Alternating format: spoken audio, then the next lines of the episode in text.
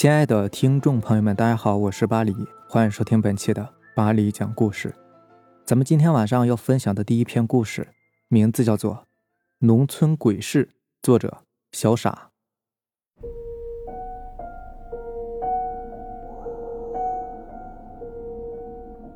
这件事是我读师范时，我同学的奶奶讲给他的，后来我同学又讲给我听了。至于故事的真实性嘛？这我就不敢断定了。本文的主人公姓宋，这里就称他为老宋吧。老宋可是村里捉鱼的高手。那天傍晚，老宋已经捉了不少鱼了。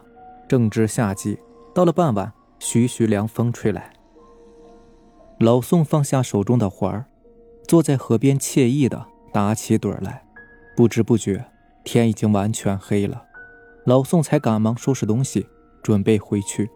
正准备走的时候，老宋看到地上有根很大的木棍，就想捡回去当柴火烧。捡起木棍直接一甩，准备放肩上扛回去。只听“哎呦”一声，好像是不小心砸到人了。谁呀？老宋四周看了一下，吓得一个机灵，四周根本就一个人影都没有，更别说砸到人了。老宋吓得飞也似的逃回家。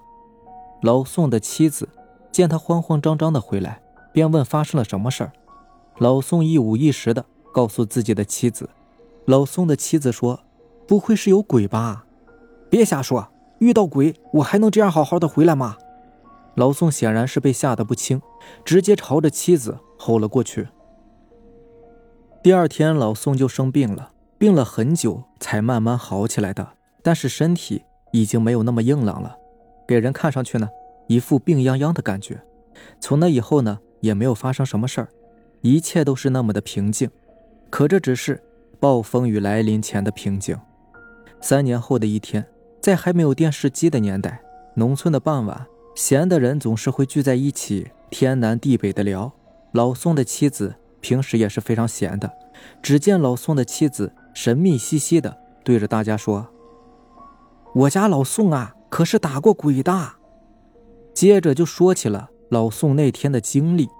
正说着说着，只听得突然响起一个诡异的声音，依稀在说：“三年啦，终于找到你啦。”结果第二天早上啊，就发现老宋死了，都说是被鬼害死的，说是来报仇的。老宋的妻子哭的是声嘶力竭的。一直在自言自语的说：“是他害死了老宋。”老宋走后不久，他的妻子就疯了，一直说自己能看见鬼。没几年，老宋的妻子也死了，发现的时候已经死了好几天了。有人去河边捉鱼的时候，在河边长满草的地方发现了他，尸体被水泡的已经看不出他的模样了，看到他身上穿的衣服才认出来。全村人可怜他。就草草的收拾了一下，把他埋在了老宋的旁边。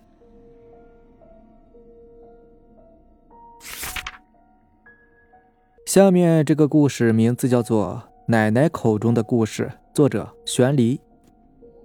奶奶现在也有九十多岁了，老人嘛，总是很喜欢聊着他以前所经历的一些事儿，而我最感兴趣的，当然是他跟我说的那些稀奇古怪的。陈年旧事，话说呀，这个事情发生在上个世纪中期这样子，具体的时间呢，我并没有细问。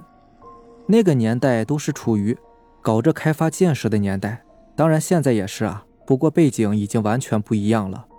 别看你们现在所住的繁华都市都是一些什么高楼大厦的，指不定你现在住的这片小区以前就是一片荒山，山上具体有些什么东西。我就不过多的说些什么了。据奶奶所述啊，我们家这边离市区很近，但是丝毫不影响你出了小村后随处可见的小山坡和坟丘。既然是搞开发，而且离市区如此之近，小山坡那被推平的命运自然是逃不掉的。而最惨的，莫过于山上的那些无主孤坟了。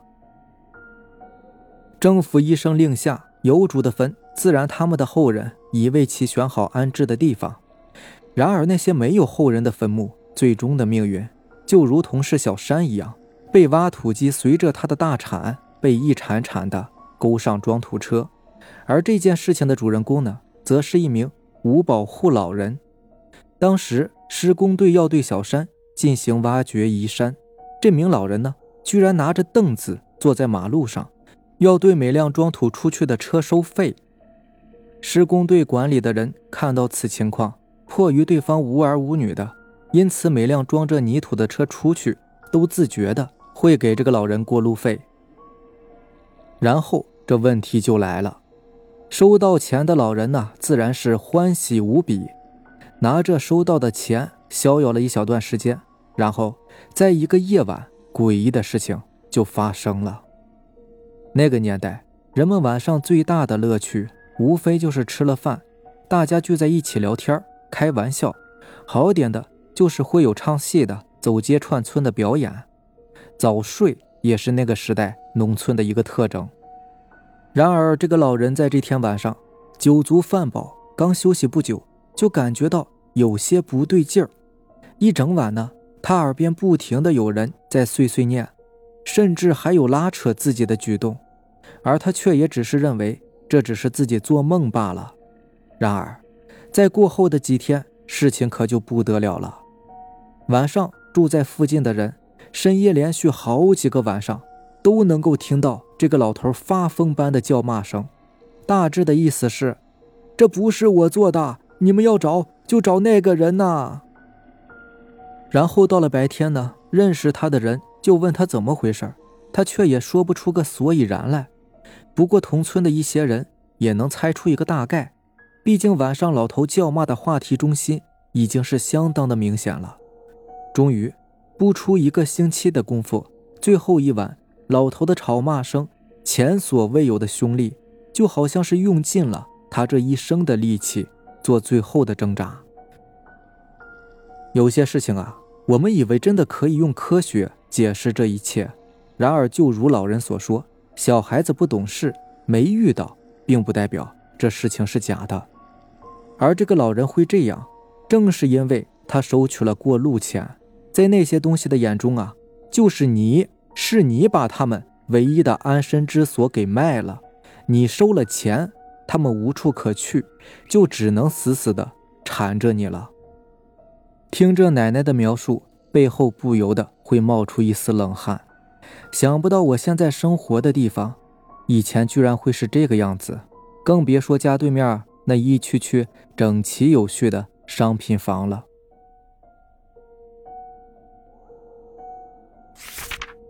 接下来这个故事名字叫做《可怕的奶奶》。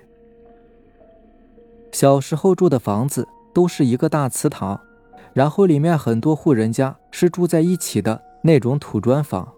所以当时我们这些小孩呢，都是玩的非常好的。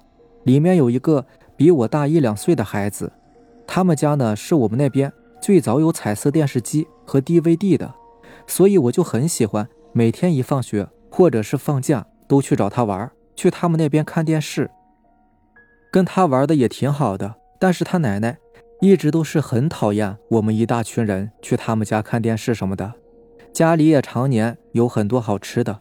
也是一个很小气的人。有次去他们家玩呢，刚好他们就在做好吃的东西。小时候不懂事，看的都流口水了。他奶奶就一直瞪着我说：“还不回家去啊？天天来我家，以后不要再来玩啦。”后来还有一次呢，刚到他们家门口，他奶奶就把他们家养的狗放出来，当时还咬了我一口。后面我们家呢，就是因为这件事儿。跟他奶奶吵起来了，咬到我了不说，连医药费都没赔。几个月后，他奶奶去世了，他们一家人也都是哭得撕心裂肺的。他奶奶刚去世的那几天，我那个朋友就经常跟他爸妈说：“我奶奶就在门后面呢，你们没有看见吗？”这句话可把他爸妈给吓着了。又过了几天，他跟爸妈说：“奶奶真的就在门后面。”他还对着我笑呢，他父母被吓得都不敢说话了。而这件事情呢，过去了大概一个多月吧，事情也都平息下来了。后面我慢慢的又去他们家玩了，他还买了当时我们都很喜欢玩的小霸王游戏机。他奶奶也去世了，所以也没想那么多。晚上经常跑去跟他一起玩。那天晚上玩到很晚，大概是十点多了吧。在农村，十点已经是非常晚了，路上也没有路灯。后来还是我爷爷来找我，接我回去的。晚上做梦都是游戏的画面，突然在游戏里就出现了他奶奶的脸，很可怕，流着血从游戏里钻出来，一直追着我跑。然后早上我就发烧了，高烧四十度，整个人都是一塌糊涂的，打针吃药也都不管用。后面我奶奶就去帮我问神，神婆呢就说我是被那个朋友的奶奶吓着了，就叫我呀少去他们家玩。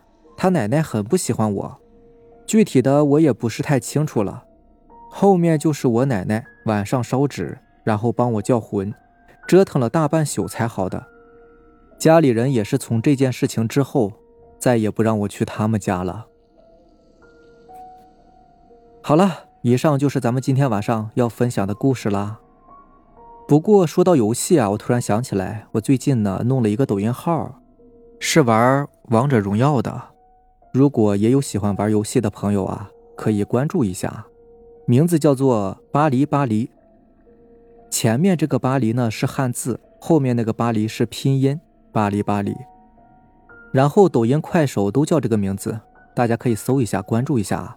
然后我的头像用的就是巴黎讲故事这个头像，主要是方便你们能够找到我嘛。行，那咱们今天晚上的故事就到这里吧，咱们明天见，拜拜，晚安。